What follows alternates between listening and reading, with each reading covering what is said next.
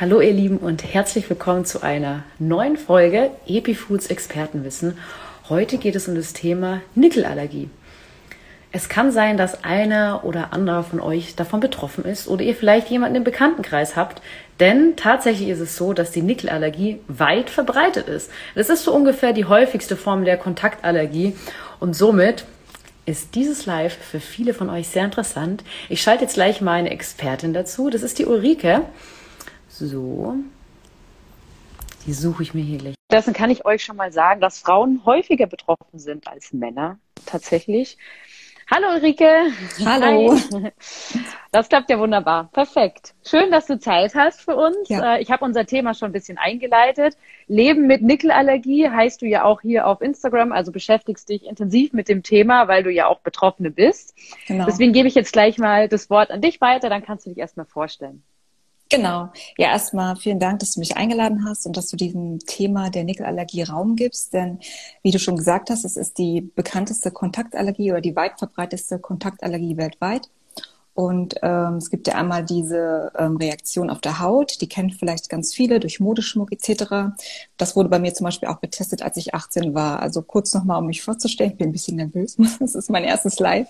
Kein Problem. Ähm, genau, ich habe das bisher immer nur auf meinem Kanal so gemacht. Also äh, mein Name ist Ulrike, ich bin 41 und arbeite eigentlich als Sozialpädagogin. Und vor vier Jahren wurde bei mir eine Kontakt, äh, eine orale Nickelallergie festgestellt. Dass ich die Kontaktallergie auf Nickel hatte, wusste ich schon ganz lange, ganz viele Jahre und habe das aber immer nicht so ernst genommen. Und ich glaube, das ist so ein bisschen das Problem bei der bei der Nickelallergie, dass das, dass die so als banale Allergie anerkannt wird oder oder einfach so wahrgenommen wird. Ne? Bei mir wurde mit 18 Test gemacht auf Nickel und ähm, das hat mich aber trotzdem nicht davon abgehalten, mir trotzdem ähm, Piercing stechen zu lassen, weiterhin Schmuck zu tragen. Und was ich nie wusste bis zu dem Test der oralen Nickelallergie, dass auch Nickel in Lebensmitteln ist und dass man auch durch ähm, Kochen und durch Zubereiten weiter Nickel äh, in der Nahrung ähm, zufügen kann und dass wenn man die dann oral aufnimmt, dass man dann auch reagieren kann. Und ähm, 2017, mir ging es schon viele Jahre sehr, sehr schlecht. Ähm, das, ähm, Im Nachhinein weiß ich, womit es wahrscheinlich zusammenhängt. Ich habe mir vor ähm, drei Monaten Titanimplantate entfernen lassen. Die habe ich mir 2005 einsetzen lassen, weil ähm, sich ein Zahn entzündet hatte. Und äh, man kann wirklich, also im Nachhinein weiß ich, hängt es damit zusammen, weil die sind jetzt seit drei Monaten raus und seit zwei Monaten geht es meiner Haut super. Ähm, ich hatte Schön. Ganz heftig mit aufgeplatzten Fingerkuppen zu tun. Ich hatte wieder Ekzeme am, am Kopf. Meine Füße waren durch so eine Deshydrose ähm, ganz empfindlich. Ich habe so Juckreiz gehabt überall. Und ähm, das sind aber nur die Symptome an der Haut und so eine Nickelallergie hat noch viel, viel, viel, viel mehr Symptome, auf die man im ersten Moment gar nicht kommt. Genau. Das würde mich ja gleich, gleich interessieren, was für Symptome das sind. Genau, also ich habe überlegt, also du hast mir ein paar Fragen geschickt und die habe ich natürlich auch ähm, so ein bisschen auch schon für mich beantwortet, um so ein bisschen Struktur zu haben. Ähm, ja. ja. also ich würde gerne erstmal ein bisschen was zu Nickel erzählen, weil ja, ähm, super gerne. Das, das Hauptproblem ist nämlich dieser Nickel. Was heißt das Hauptproblem? Eigentlich ist Nickel kein Problem. Der Nickel ist ein ein Element, was äh, in der Erde vorkommt ähm, und die Pflanze nimmt es auf. Die Pflanze braucht dieses Nickel auch, um ähm, zu wachsen, zu gedeihen. Sie braucht es für ihren Stoffwechsel. Es gibt Bakterien, die Nickel benötigen für ihren Stoffwechsel. Und ähm, wahrscheinlich brauchen wir Menschen auch dieses Element. Das ist aber in der Wissenschaft noch nicht hundertprozentig geklärt, wofür wir es brauchen. Wahrscheinlich brauchen wir es für unsere Blutbildung, für den Eisenstoffwechsel. Und ähm, ja, also Nickel kommt überall vor, die Pflanze nimmt es auf und wir Menschen nehmen es quasi darüber auf, wenn wir ähm, uns pflanzlich ernähren, aber auch wenn wir Tiere essen, weil Tiere, die halt sich pflanzlich ernähren, haben natürlich dann auch, die speichern natürlich auch Nickel. Aber ähm, tierische Lebensmittel haben natürlich deutlich weniger Nickel als jetzt pflanzliche äh, Lebensmittel.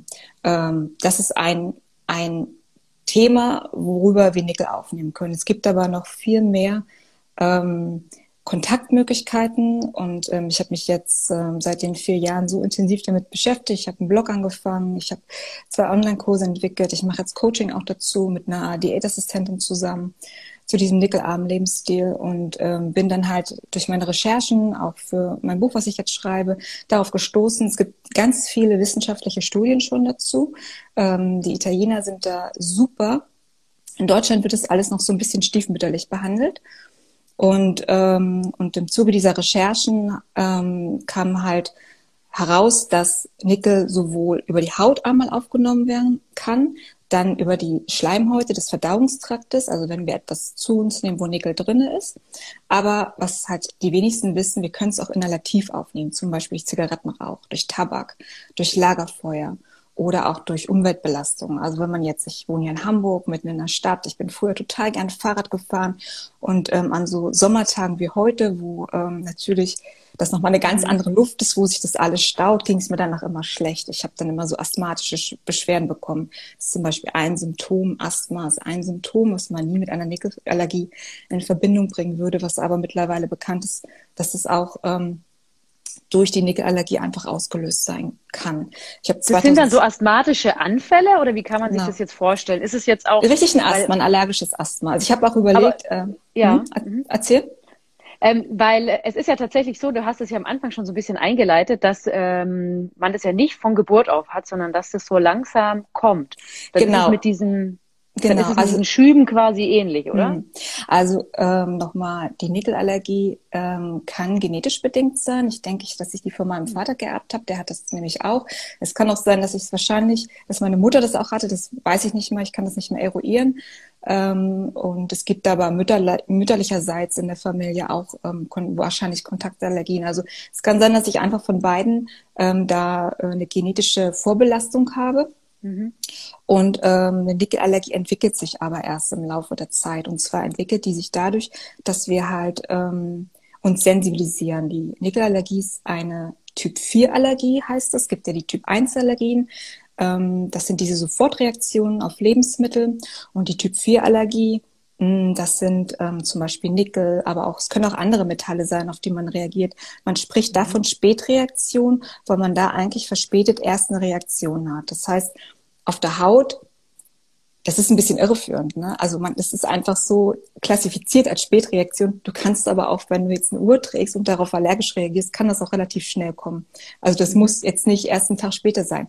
Es kann aber auch einen Tag später sein. Es kann aber auch zwei oder drei Tage kann, können erst später Symptome kommen, sowohl durch die orale Aufnahme, wenn das Nickelfass dann voll ist sozusagen, als auch ähm, ja genau.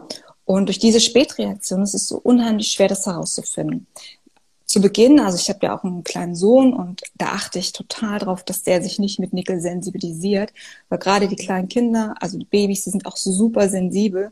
Durch das Stillen gibst du zum Beispiel auch Nickel in die Muttermilch mit ab. Das ist einfach, es ist einfach normal. Du gibst ja, du nimmst ja, der Körper nimmt ja mehr Mineralstoffe auf und das habe ich zum Beispiel auch gemerkt. Hm, ich hatte vorher meine Nickelallergie ganz gut im Griff gehabt. Und als ich dann schwanger wurde, ging das auch erst noch so. Aber nach der Geburt wurde auf einmal alles viel schlechter. Ähm, ich hatte wieder extrem offene Finger. Also das kam eigentlich erst so mit der Stillzeit jetzt so.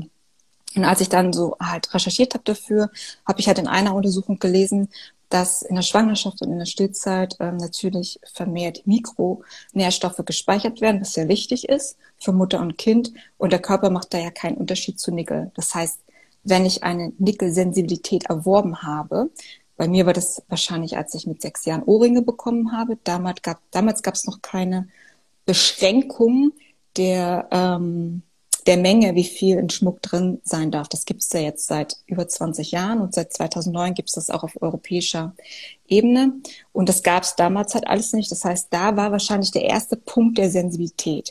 Mit 14 Jahren hatte ich einen Unfall gehabt und dann wurden mir Metallschrauben eingesetzt in den Fuß. Und das war 1994 und ähm, in Medizinprodukten, das ist ein bisschen anders zu Schmuck jetzt, ähm, zu einer Uhr oder zu einer Brille. Da sind andere Werte. Medizinprodukte können bis zu 13 Prozent vernickelt sein.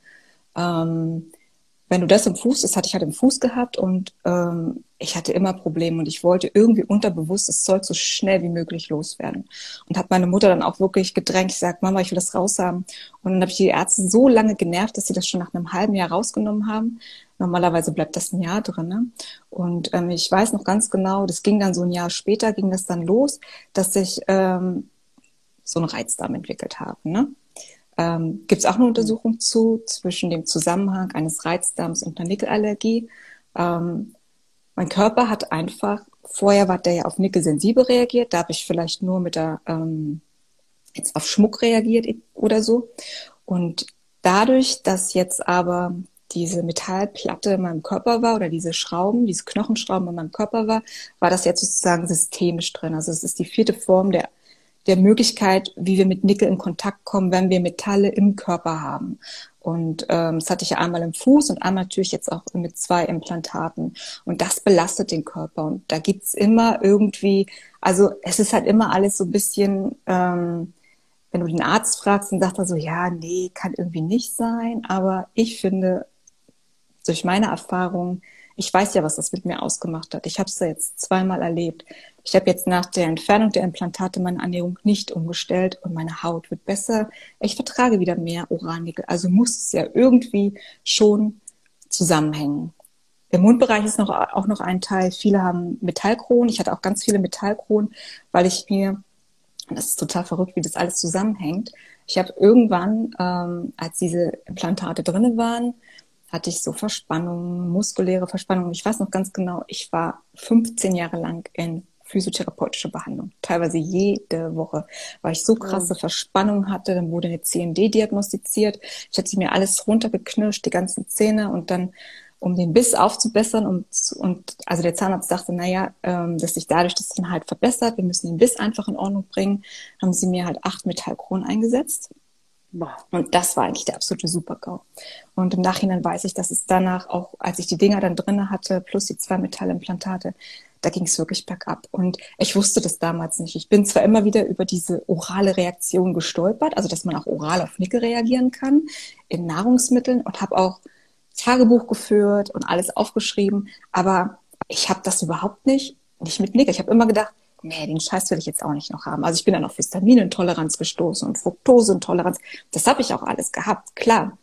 Aber der Zusammenhang, dass die Nickelallergie die Ursache war und dass durch diese Nickelallergie, die meinen Darm gestresst hat, die meinen Körper gestresst hat, ähm, diese weiteren Erkrankungen sich draufgesetzt hat, diese weiteren Unverträglichkeiten, da wäre ich nie drauf gekommen. Ich finde es auch total interessant. Ich habe dich ja auch tatsächlich über eigentlich das Thema Reizdarm gefunden. Ne? Hm. Und es war für mich auch so neu. Und derweil muss ich sagen, glaube ich, ähm, ist dieser Fall, den du bei dir entdeckt hast, super relevant für die Gesellschaft. Absolut, denn es betrifft ja viele. Und wie du ja schon erklärt hast, diese Sensibilisierung, vor allem bei Frauen, weil die halt einfach Modeschmuck tragen. Du hattest ja auch gesagt Piercing. Das sind alles Sachen, die hattest du so schön sensibilisieren genannt. Das heißt auf gut Deutsch einfach nur, wir haben einfach unser kleines Fass an Nickel-Ionen, die unser Körper aufnimmt, ist halt schon mal ein bisschen voller und irgendwann ist dann einfach zu viel und da fängt dann die Allergie an. Da denkt unser Körper, unser Immunsystem, das ist ein Feind und dann fängt er an, uns anzugreifen. Und dieser Angriff ist natürlich mit Entzündungen und diesen ganzen Symptomen, die du beschrieben hast, verbunden. Ne? Deswegen unfassbar interessantes Thema, was ich auch sehr interessant fand, dass du gesagt hast, du hattest Titan drin. Jetzt googelt man Titan, dann steht da nickelfrei. Was, was, mhm. was heißt nickelfrei? Kann man dem mhm. überhaupt vertrauen? Also ich habe mich da auch lange mit auseinandergesetzt. Ähm, bei mir kam noch letztendlich, also ich hatte so mit den Titanimplantaten gar keine Probleme im Mundraum.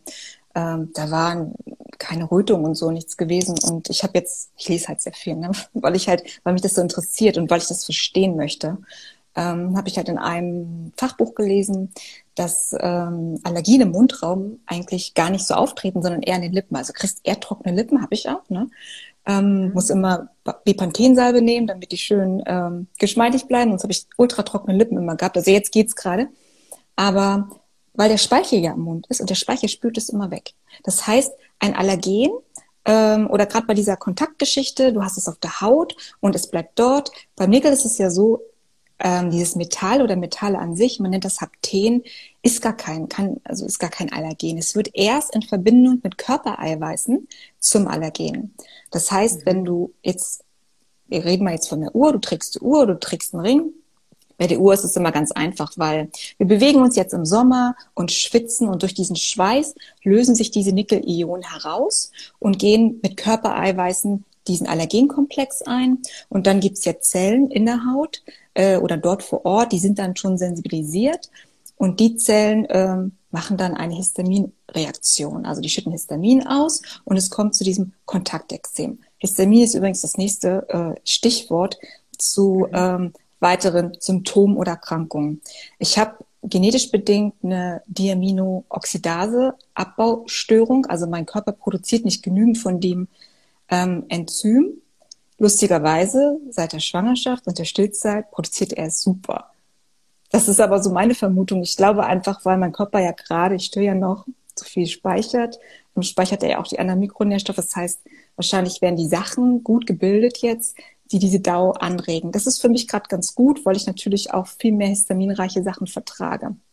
Bei der Histaminintoleranz, jetzt kommen wir nochmal, ich glaube, ich bin so ein bisschen durcheinander.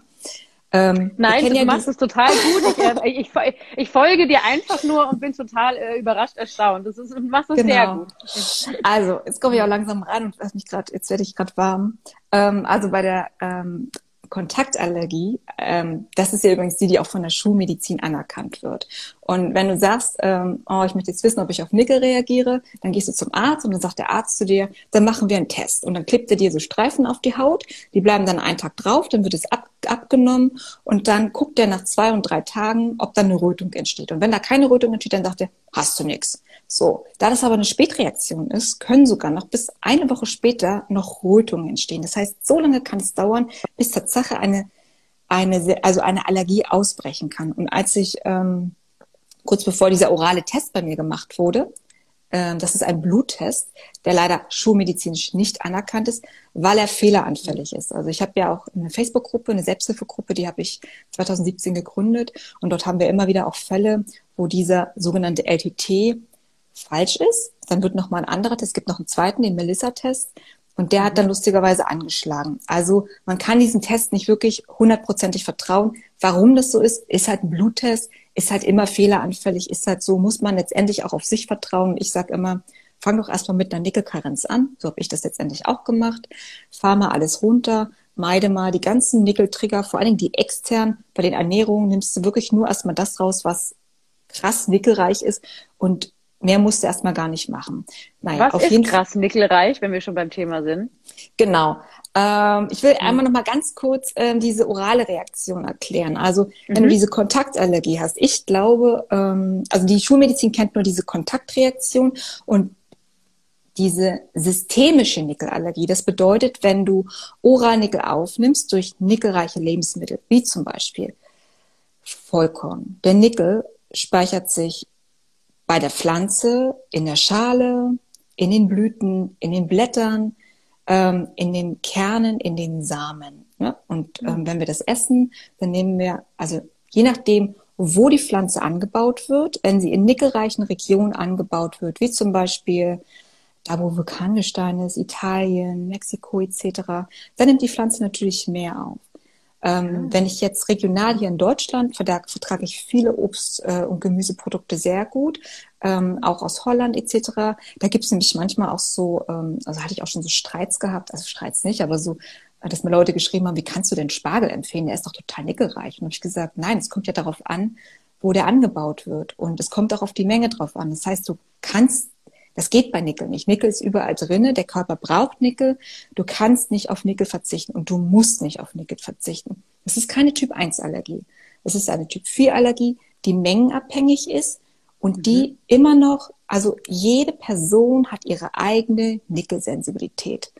Die kann sich auch verändern. Nämlich, wenn du zum Beispiel dich von Metallen befreist, die vielleicht Nickel freisetzen. Und beim Titan war das so, ich hatte tatsächlich auch noch eine Titanallergie entwickelt. Die gibt es angeblich auch nicht.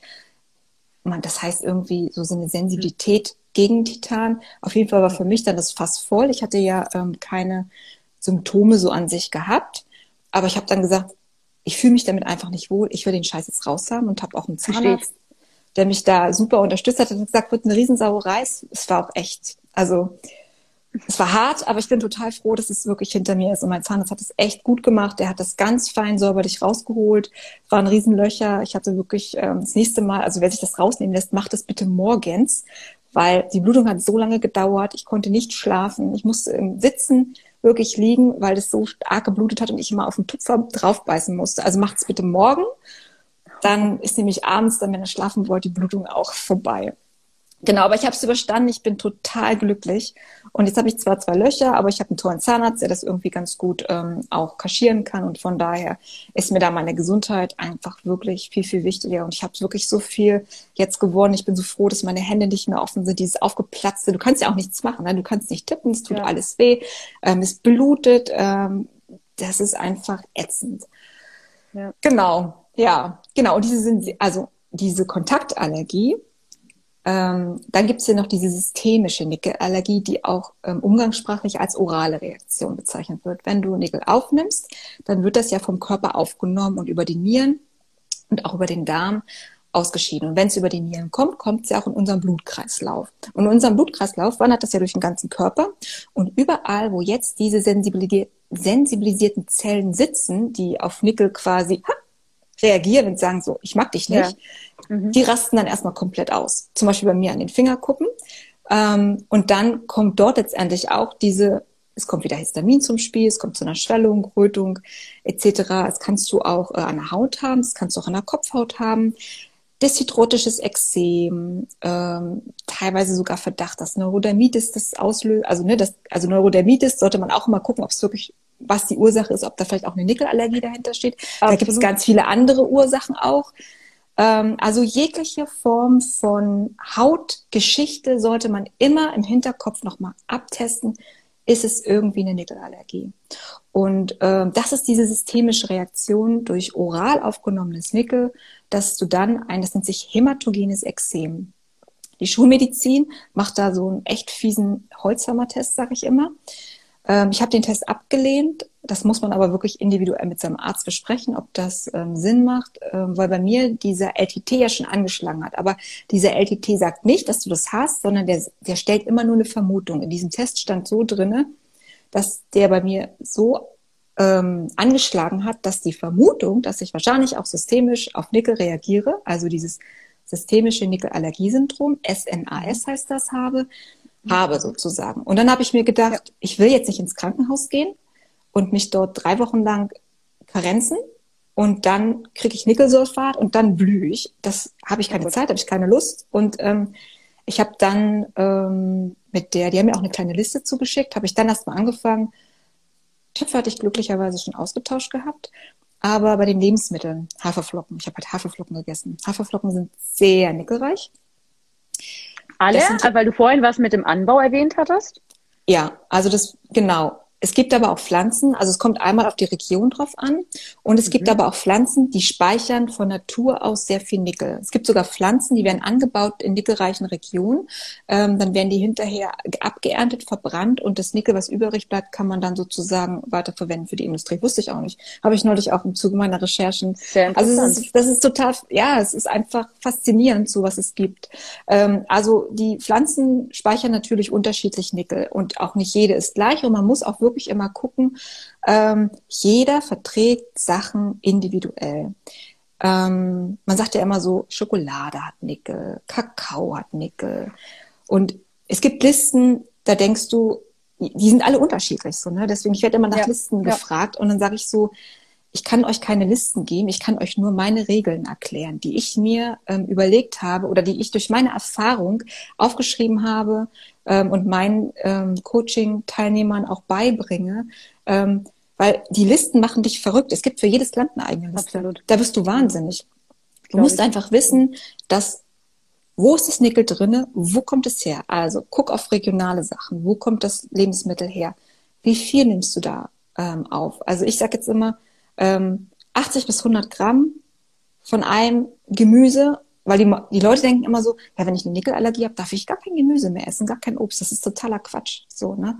Also es geht nicht darum, Lebensmittel konsequent auszu, ähm, zu streichen, weil dann bleibt ja. ja. irgendwann gar nichts mehr über, sondern es geht darum mhm. zu gucken, wo sind denn Nickelquellen? Wo kann ich die externen Nickelquellen ausschalten? Und das sind Töpfe, dass du von Kochtöpfen aus Edelstahl auf Emaille umsteigst oder auf Glas oder auf Keramik. Und übrigens, ganz ehrlich, ich würde das auch empfehlen, wenn man keine Nickelallergie hat, weil Nickel grundsätzlich, es ist ein Schwermetall.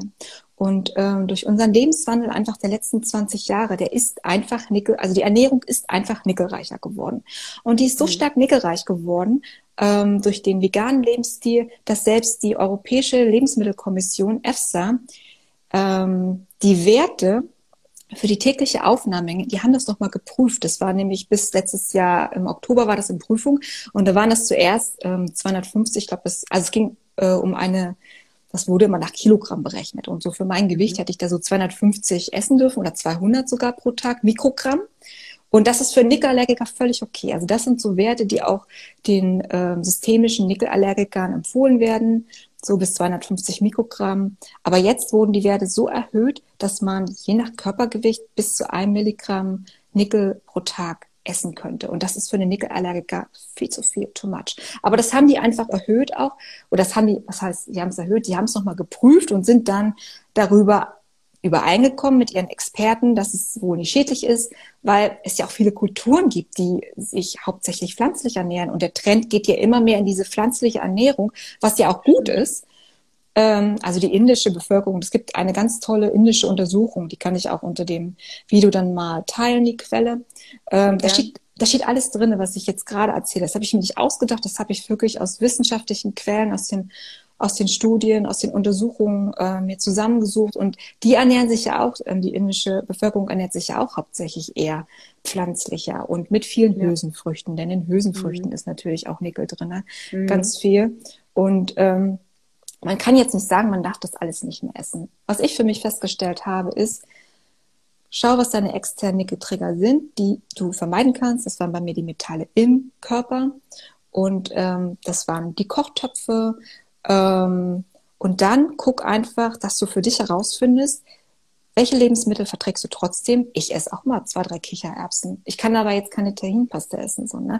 Und versuch immer, die Lebensmittel, die sehr nickelreich sind, zu kombinieren. Und zwar gibt es natürlich auch glücklicherweise Sachen, die die Nickelaufnahme behindern. Und zwar Calcium. Mhm. Calcium, Magnesium. Mein Trick ist es immer, wenn du keine Milchprodukte verträgst, ist es natürlich ungünstig. Da gibt es aber auch noch eine andere Lösung. Ähm, ich vertrage Milchprodukte und Milchprodukte sind für mich eine, eine gute Quelle, um auch an mein Eiweiß zu kommen. Und ich habe jetzt glücklicherweise hier in Hamburg, es gibt hier die The Melkbohnen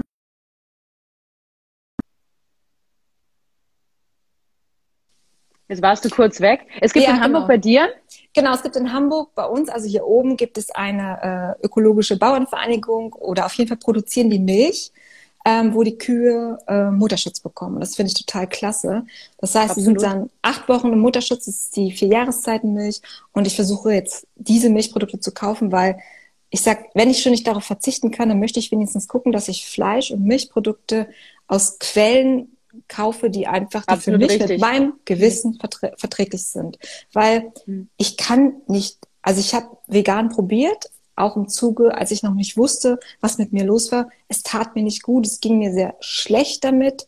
Ich hatte eine massive Histaminintoleranz, teilweise wirklich mit ähm, Notaufnahme einsetzen.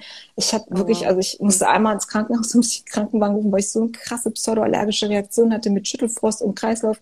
Ist mir, ich bin nachts oh. aufgewacht mit einem Ruhepuls von 180 ähm, und wow. habe gedacht, ich sterbe. Also ich bin dann auch in so eine Hyperventilation gekommen. Das war, weil ich ähm, auf irgendwas pseudoallergisch reagiert hatte. Also die Nickelallergie ist ja. als Typ-4-Reaktion, wird aber auch als Pseudoallergen bezeichnet, weil einfach mhm. durch diesen Histaminausstoß und Histaminintoleranz wird auch als Pseudoallergie bezeichnet, weil es keine Typ, also diese Typ-1-Reaktion ist, diese Sofortreaktion, sondern weil der Körper Histamin ausschüttet, warum auch immer, ähm, hast du diese Reaktion. Die sind ja einer Allergie ähnlich. Und ähm, ja. das, also das darf man auch nicht unterschätzen. Das ist genauso gefährlich und das war nicht witzig. Also ich hatte eine Heidenangst gehabt.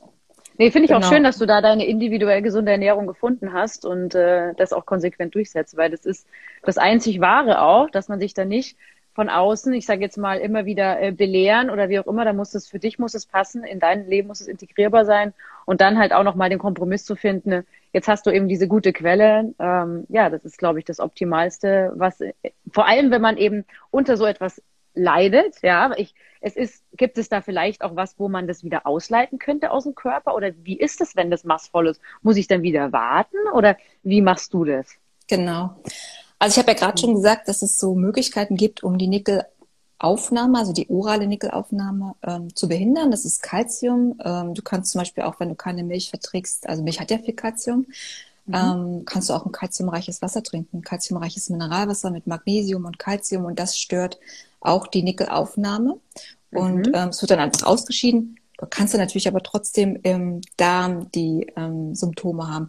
Und da möchte ich auch noch mal kurz, ich habe mir das mal aufgeschrieben, deswegen nicht, dass ich es vergesse, ähm, noch mal kurz den Weg erklären, zu welchen Symptomen es überhaupt alles kommen kann. Also wenn du sensibel auf Nickel reagierst und ähm, du jetzt auch schon ähm, systemisch oder oral reagierst, ähm, also die Haut, die Schleimhaut ist ja auch Haut, die Schleimhaut unseres Verdauungstraktes und deswegen ähm, denke ich auch persönlich, ähm, dass wer eine Kontaktallergie auf Nickel hat, kann sicherlich auch eine Kontaktallergie auf den Schleimhäuten haben. So, da bin ich mir felsenfest von überzeugt, weil die Symptome, wenn man das aufnimmt, also viele beschreiben auch in unserer Gruppe so einen metallischen Geschmack im Mund ähm, oder es britzelt oder sonst was. Also ich mhm. hatte irgendwann auch mal Plätzchen gebacken. Da war wahrscheinlich durch das Mahlen des Mehls, war nämlich, ich hatte da versucht mal glutenfreie Plätzchen mit Maniokmehl zu machen. Maniokmehl wird in der einen Quelle als nickelarm, in der anderen als nickelreich. Na, ich habe gedacht, ich probiere es mal.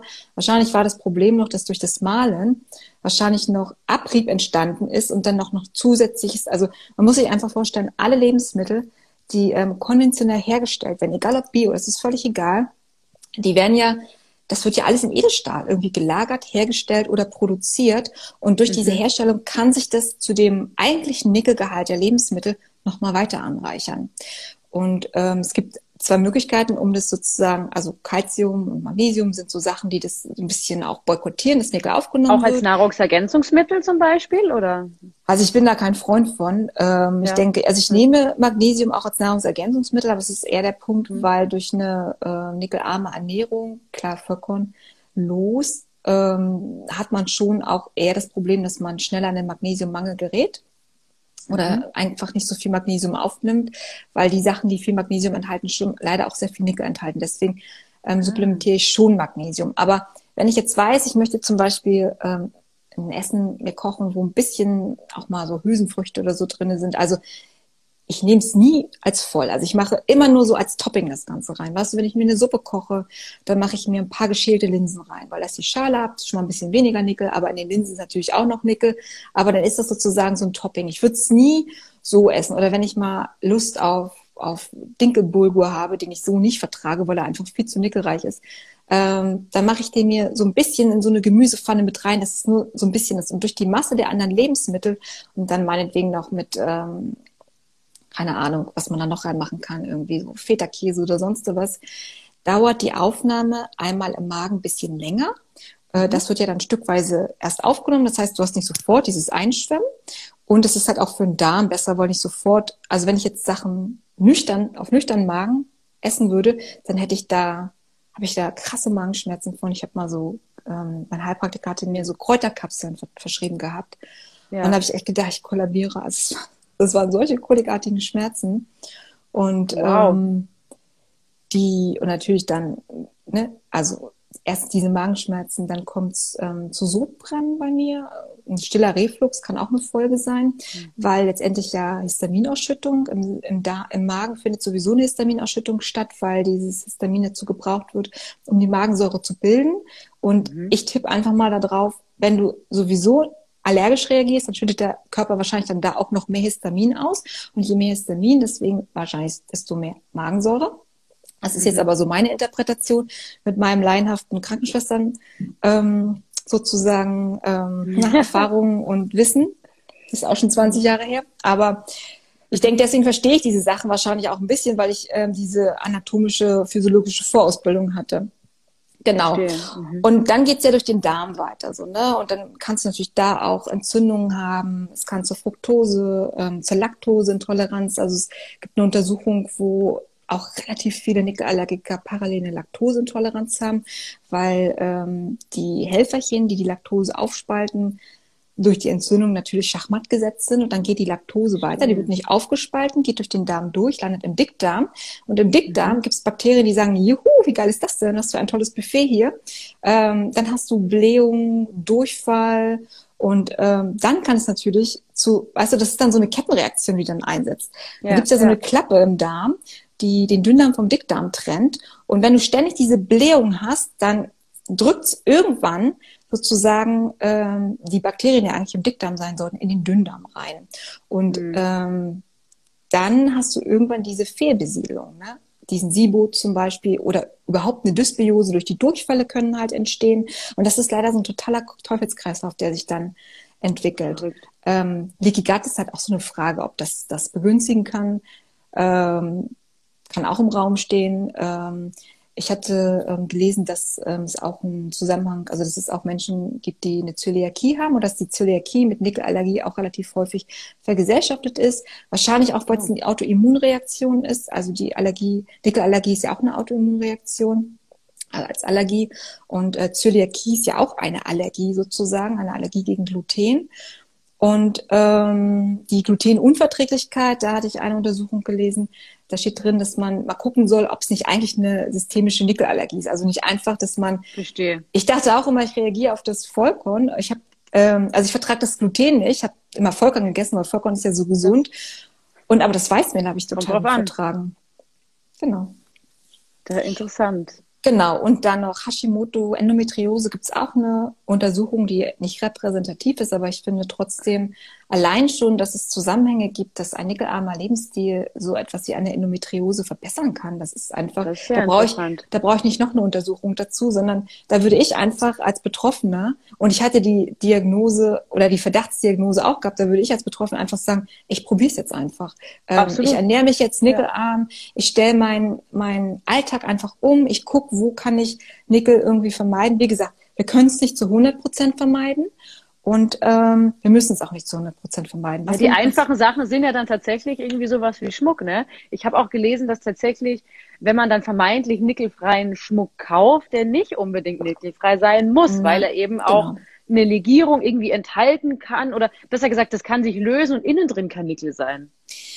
Genau, also durch diese Nickelverordnung ähm, müssen ja Produkte hier in, in der EU äh, so gestaltet sein, dass sie die, die enthalten Nickel. Also Nickel ist an sich ein geiles Zeug für die Industrie, weil sie macht es geschmeidig, sie macht es korrosionsbeständig. Das ist ein wirklich guter Werkstoff. Das Problem ist nur für die Nickelallergiker halt. Oder dass sich das Zeug halt ja. auch rauslöst und du es dann blöderweise oder wir es dann alle zu uns nehmen. Und ähm, genau, also nickelfrei heißt nicht unbedingt nickelfrei. Das ist ein bisschen irreführend. Also es gibt natürlich auch Sachen, da sind dann andere Metalle drinne, aber es gibt ja auch Allergien auf andere Metalle. So, ne? Man kann ja auch auf ähm, Chrom reagieren. Ähm, es gibt zum Beispiel nickelfreies Besteck, das besteht nur aus Chrom. Das nützt dir leider nur nichts, wenn du eine Chrom-Nickel-Allergie hast oder es als Kreuzreaktion auftreten kann. Also das ist so ein bisschen, da muss man halt wirklich sich mit der Materie beschäftigen und ganz genau wirklich gucken, dass man da nicht ähm, dann aus Versehen es noch schlimmer mit anderen Sachen macht.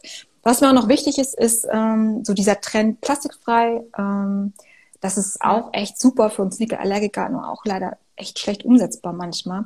Und zwar gibt es doch diese ähm, Edelstahl, also die, dass man Wasser in Edelstahl ähm, lagert. Ja.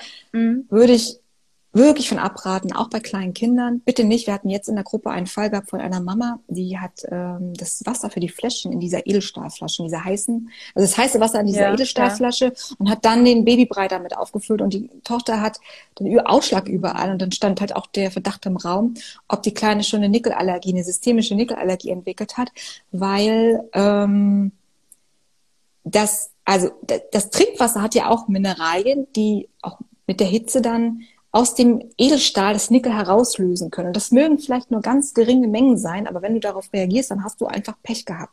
Und je kleiner die Verstehe. Menschen sind, desto eher reagieren die. So, ne? Mhm. Und ähm, es kommt ja dann wirklich, mhm. ähm, unsere Ernährung ist heutzutage nickelreicher. Dann versuchen wir, also dann gehen wir jetzt, ne, versuchen wir unseren Lebensstil noch so umzuändern, dass wir möglichst wenig Plastik, mhm. dann haben wir hier noch Edelstahl. Weißt du, das summiert sich dann einfach alles auf und da muss man einfach Klar, wirklich ja. gucken, ich bin knallhart jetzt zu Glas gekommen. Äh, mein Kleiner kriegt auch alles aus Glas. Da muss man halt einfach gucken. Gibt es auch schon Möglichkeiten, dass sie das, ähm, die Becher selbst runterschmeißen können. Und da gibt's also mittlerweile gibt da super viel Geschichten, um einfach zu gucken, weil gerade die Kinder, das hat die EFSA auch so ein bisschen ähm, mit angegeben, dass die halt auch doch relativ stark nickelbelastet sein können. Denn neben den Nickelallergikern gibt es ja auch die Menschen, die eine Nickel-Schwermetallbelastung haben. Habe hab ich jetzt auch schon häufiger ähm, Anfragen bekommen, wo die dann sagen, ja, ich habe so viel Nickel im Körper, ich weiß gar nicht, wo das herkommt. So.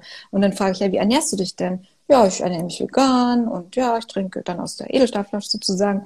Und dann sage ich, ja, dann hast du da eine Quelle. Dann guck einfach, dass du wirklich vielleicht auf Glas umsteigst ähm, ne? und so weiter. Und das macht dann schon viel aus. Ne? Wahnsinnig interessant. Also das ist echt da würde ich fast sagen, äh, du hast ja auch eine Facebook-Gruppe, ne, wo du ja auch genau. das Coaching anbietest. Das ist, glaube ich, tatsächlich das Beste. Weil ich Wenn finde, manche Sachen, da kommt man ja gar nicht nee, drauf. Nee, das kommt man nicht drauf. Nee. Das ist wirklich verrückt. Und ich, ähm, also die Facebook-Gruppe ist so eine Selbsthilfegruppe ähm, und ähm, die ist auch kostenlos. Und aus dieser Gruppe habe ich mich jetzt, ähm, also ich hatte immer wieder Fragen für Co Coachings gehabt. Und das Problem ist so ein bisschen, ich bin zwar ähm, Ernährungsberaterin, aber darf ja offiziell gar keine Erkrankungen ähm, behandeln. Deswegen habe ich äh, mit einer Kollegin zusammen, wir bieten so ein Coaching an, einmal im Jahr, äh, zweimal im Jahr.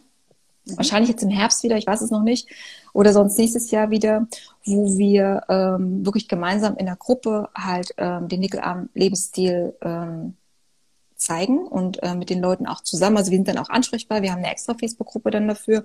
Und ansonsten habe ich halt ähm, zwei Kurse gemacht für die Leute, die erstmal nicht stundenlang im Internet suchen wollen und total verwirrt sein sind äh, nach tausend Informationen. Und darf ich denn jetzt eine Tomate? Darf ich denn jetzt eine Möhre? Darf ich denn jetzt und das? Sondern da habe ich wirklich meine, aber da teile ich halt meine Erfahrung. Deswegen ist es auch eher ein Coaching. Ja. Und ähm, ich biete, biete auch Einzelberatung an ähm, in einem begrenzten Rahmen. Das kann ich natürlich nicht so viel machen. Und ansonsten, wie gesagt, ist unsere Gruppe, wer dann das selber in die Hand nehmen möchte, kann sich da einlesen. Wir haben schon so viele Beiträge und die Leute sind echt super dort. Also nochmal ein großes Dankeschön auch alle, an alle, die da drin sind und ähm, immer fleißig kommentieren und, und, und wir unterstützen uns halt alle da gegenseitig. Das ist echt toll. Genau. Jetzt hat noch eine äh, reingeschrieben, wie es denn mit Leitungswasser aussieht. Das ist eine interessante Frage. Das unterscheidet genau. sich jetzt vermutlich auch, oder? Ja, genau. Also Leitungswasser, Wasserkocher und äh, Kaffeemaschine sind auch so drei typische Nickelpfannen. Da habe ich auch einen Blogbeitrag zugeschrieben schon mal. ja. Und zwar, ähm, also beim Leitungswasser ist es so, dass sich Tatsache durch die Armaturen das Wasser ähm, anreichern kann. Und zwar, wenn es über Nacht mhm. steht, jetzt, je nachdem, in welchem Geschoss man wohnt, dann muss das Wasser ja relativ viel durch die Leitung. Ähm, ja. Also guter Tipp ist immer ablaufen zu lassen. Ähm, 500 bis einen Liter kann man als Blumenwasser sammeln.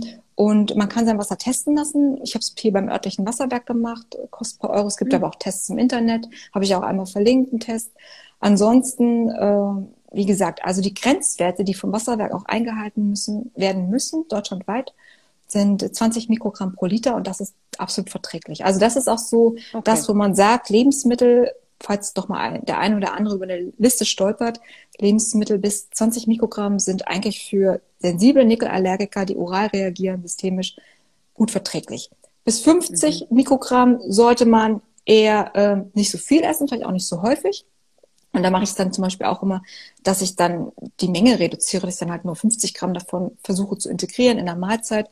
Und ab 50 Gramm muss man dann halt echt gucken, dass man das eher sehr sparsam, nicht täglich und eher so als Topping einsetzt. Das sind dann hauptsächlich auch Gewürze, Gewürze immer frisch. Ähm, besser als getrocknet, weil getrocknet natürlich auch ah. eher ähm, konzentriert ist. Mhm. Ja, ähm, genau. Alle pflanzlichen Produkte. Es gibt ja so unheimlich viel vegane Pflanzenmilch, Ersatzdrinks. Ich habe es neulich probiert. Dinkeldrink ging auf nüchternen Magen nicht gut. Nicht, es hat dann aber im Kuchen funktioniert. Also ich konnte dann veganen Kuchen damit backen. Ähm, okay. Finde ich ist dann aber auch schon eine Möglichkeit. Muss man halt einfach gucken, wie man es dann macht. Ähm, und wie gesagt, die Toleranzen sind wirklich individuell. Da muss mhm. jeder wirklich für sich selber gucken, wie er das verträgt. Ja, Wahnsinn. Also ich finde, du hast uns jetzt äh, innerhalb von diesen 40 Minuten, die wir geredet haben, schon wahnsinnig viel Input gegeben. Richtig cool. Ich bin echt äh, total überrascht. Ich finde es so interessant, dass es so diese Symptome, mit denen ja so viele zu kämpfen haben, mhm. dann ja tatsächlich so in den Griff, also du bist ja das beste Beispiel, dass mhm. man da auch wieder ähm, ja zu neuer Lebensenergie, ich meine, du könntest dich ja auch einfach sagen, ich habe jetzt einfach diese Fructose, ich habe Laktose, ich habe das alles Und äh, echt schön, dass du das da gefunden hast. Und ich hoffe wirklich, dass ganz viele hier jetzt erstens auf unser Live hier stoßen, auf dich natürlich. Und ähm, das Ganze wird ja auch nochmal als Podcast sowieso hochgeladen. Deswegen hoffe ich, cool. dass wir das, ja, dass wir das auf jeden Fall nochmal schön spread the word sozusagen, hm. damit wir da auch vielen helfen können, die ähm, hm. vielleicht darunter leiden, ohne es vielleicht sogar zu wissen. Ja. Hm. Also gerade bei der Histaminintoleranz, das Thema Histaminintoleranz ist ja so bombastisch ähm, gewachsen in den letzten Jahren. Absolut. Und ähm, mir ist es nochmal so wichtig, wirklich zu sagen, die Histaminintoleranz ist ganz häufig äh, nicht die Ursache, sondern eher das Symptom. Guckt nach versteckten ja. Allergien. Und wenn ich dann immer höre, ich habe keine Allergien, der Arzt hat gesagt, ich habe keine Allergien. Es gibt tausend Kontaktallergien, auf die man auch auf einige systemisch reagieren kann. Es gibt, keine Ahnung, hunderte Lebensmittel ich glaube das nicht. Und es hat bei mir, ich habe auch noch neben der Nickelallergie eine Maisallergie. Das ist auch super selten. Und diese Maisallergie ist eigentlich fast genauso komplex wie die Nickelallergie, weil das, du glaubst nicht, wo überall Mais drin ist. Da könnten wir noch eine eigene, eine eigene Folge jetzt draus machen. Ich, ich glaube es dir sofort. Ich habe eine Kokosallergie und äh, ich, ja. fühle, ich fühle mit dir. Das ist nämlich auch so eine Allergie, die gibt's eigentlich gar nicht. Aber glaube mir, sie gibt's. Wenn ich Fotos zeige, wie ich am nächsten Tag ausschaue, dann glaubt mir das immer jeder. Ja. Aber es ist definitiv, ich habe auch lange gebraucht, um das zu verstehen, aber es ist dann irgendwann, also es wird ja immer schlimmer dann meistens, ne? Und so mhm. wurde es dann auch bei mir. Und beim letzten Mal war es exorbitant. Da musste ich dann eine Woche wirklich so Histaminblocker nehmen, um wieder einigermaßen auszusehen. Es hat, war nämlich furchtbar. Ja, also ja, wenn man da drauf kommt, äh, ja, da lebt man einfach ein Stück äh, besser. Mhm. Genau. Und man muss auch ein Stück weit weg von diesem, also die Nickelallergie ist nicht heilbar. Und ähm, ich muss auch ehrlich sagen, ich bin sogar fast ein Stück weit froh, dass ich Allergien und Intoleranzen habe. Das klingt jetzt vielleicht ein bisschen doof, aber ich glaube, dass ich dadurch halt viel bewusster mich ernähre, ähm, auf meinen Körper achte. Das würde ich nämlich, glaube ich, so gar nicht machen, weil ich bin da echt so ein Stresstyp und ach komm, schnell. wenn ich wieder mehr essen könnte und auch wieder mehr Scheiß essen könnte, dann würde ich es auch tun, das weiß ich.